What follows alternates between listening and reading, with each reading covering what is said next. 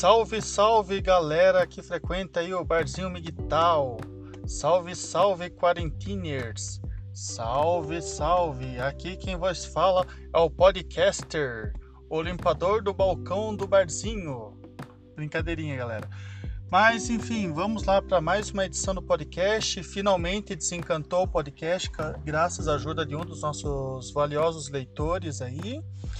E a pauta de hoje, finalmente vou tentar desencantar dessa vez aquela que ia falar sobre o aspecto da justiça do Estado feminista. Mas para dar uma introdução antes, gostaria de começar comentando o que é ser migtal. Sinceramente, eu não sei. Porque qual que é a questão? Não existe uma pré-definição no sentido de que, ah, para você ser um MGTOW você tem que seguir as seguintes categorias. Não, eu entendo isso como uma filosofia. Só que pelo menos no meu entendimento, isso eu falo no aspecto reforçando isso bem no particular, meu entendimento, não que seja melhor ou seja pior, mas é uma perspectiva minha. O meu entendimento é de uma filosofia mas o meu objetivo é fazer uma transmissão de conhecimentos. Por quê? Porque eu acho uma babaquice você querer definir se o cara tem que ser é, no FAP ou se ele deve bater uma de vez em quando, se ele pode ou não pode ter namorada, se ele é ou não é casado, se ele pode ou não pode ter filho, porque daí vai fazer o quê? O cara que tem filho resolve virar um migtal, por exemplo, ele vai matar o filho dele? É evidente que não, também a gente não quer nada disso. A gente preza justamente o contrário, que ao homem seja concedido direitos humanos, na qual concedido até mesmo aos animais, na qual as mulheres, as crianças, os idosos e até no caso os animais são todos dignos de direito. Agora o homem ele só cabe nesse processo a se foder e simplesmente pagar conta de tudo isso daí. Então o que acontece? A minha proposta é fazer uma orientação, tanto que é muito comum chegar leitores e falando: olha, Barzinho, é o seguinte, porra, encontrei uma unicórnio, tô namorando uma menininha, tô gostando dela, ela diz que gosta de mim, tenho planos pro futuro. Situações assim, eu só, só me resta desejar boa sorte. Por quê? Porque eu sou um simples, patético e humilde ser humano. Eu sou apenas um soldadinho da polícia militar, como eu deixo bem claro isso. Não faço questão de fazer média com ninguém. Sou um cara diplomado em psicologia, mas por conta a uma bolsinha do ProUni aí. Tanto que agora mesmo acabei até fazendo uma inscrição na faculdade à distância de administração que vai me custar aí 150 reais por mês aí. Então o que acontece? sou um ser humano como qualquer outro. Quem sou eu para dizer o que é melhor ou o que é pior para alguém? Então, qual é o meu objetivo? É expor o outro lado da moeda, o lado da moeda que ninguém conta, porque a mídia coloca o tempo todo que mulher é vítima, mulher é o lado mais fraco, que mulher tem que batalhar o dobro para alcançar alguma coisa, tem diferença salarial e aquele monte de lá que a gente já tá de saco cheio de ouvir.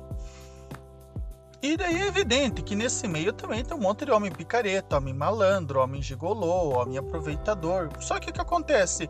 Os defeitos dos homens, isso já é colocado em verso e prosa o tempo todo. Em qualquer canalzinho que você acessa aí, você já vê isso bem presente esculachando, criticando, colocando o homem contra a parede. Inclusive, muitos homens contribuem para isso, que é até aquela coisa detestável do Mangina, é ficar reforçando esse coitadismo e o voto de privilégio para mulheres e que o homem tem que ficar pagando a conta, tem que se foder e tem que se ferrar em cima disso. E, e não é o certo, seria uma questão de equilíbrio. Tanto que até na mesmo... Por que, que eu deixo a página do barzinho ali aberto no, no Instagram?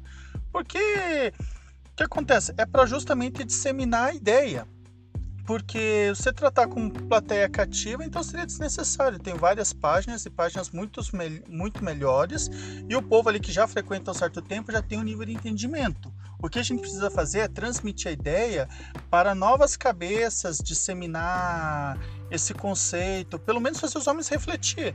Que pelo menos se o cara vai lá e resolve namorar uma moça, ele vai fazer isso de uma forma consciente, sabendo quais são as implicações, quais são os riscos que ele corre, quais medidas é, preventivas ele pode adotar em cima disso, para evitar de cair em besteiras futuras que, ah, eu gosto da minha namoradinha, meus pais estão enchendo o saco em casa, então sabe o que eu vou fazer? É o seguinte, eu vou juntar um dinheirinho, ela também junta um troquinho, vamos lá pegar um pensionato, vamos morar junto, e a gente não precisa nem casar, a gente vai estar tá ali amaziado ali e vamos ser felizes, fazendo amorzinho todo santo dia, dividindo as despesas e a vida vai ser maravilhosa desse jeito, como se fosse um episódio do desenho Up.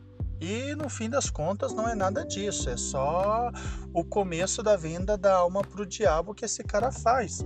Porque o casamento, em qualquer circunstância, mesmo nas camadas mais pobres, ele é super vantajoso para a mulher e é uma super desvantagem para o homem. E especialmente se o homem for ter filho, aí ele se fodeu pelo resto da vida. Então, pelo menos o meu propósito é isso. Ah, vai casar, vai ter filho, vai noivar, vai namorar pelo menos a pessoa saber que riscos ele está correndo. Porque isso aí, inclusive, para o cara que quer um compromisso de fato, ah, eu encontrei minha unicórnio, ou pelo menos eu combino bem com ela, pelo menos ele vai ter critérios muito melhores para ele poder optar que tipo de escolha ele está fazendo, onde é que ele está se enfiando e até mesmo adotar medidas é, preventivas em cima disso. É, guardar fotos, mensagens, enfim, ele montar o álibi dele, porque se eventualmente ele resolveu apostar alto e se ferrar, pelo menos ele pode fazer uma contenção de danos em cima disso, se ele tiver que recorrer no judiciário. Então, sempre o objetivo é trabalhar a prevenção.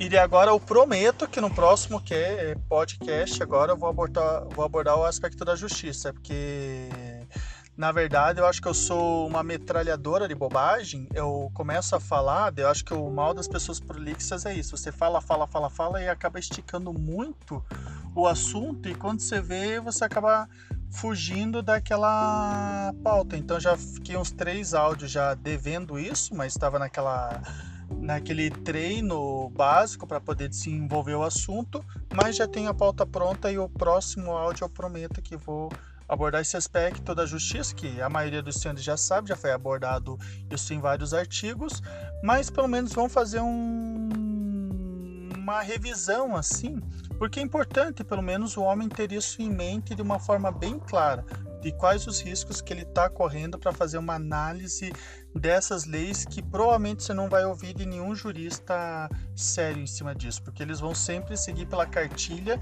que é o que manda a jurisprudência dos tribunais e é o que eles orientam para o cara marcar ali na provinha do concurso e acertar. Mas enfim, vamos trazer os bastidores dessas leis.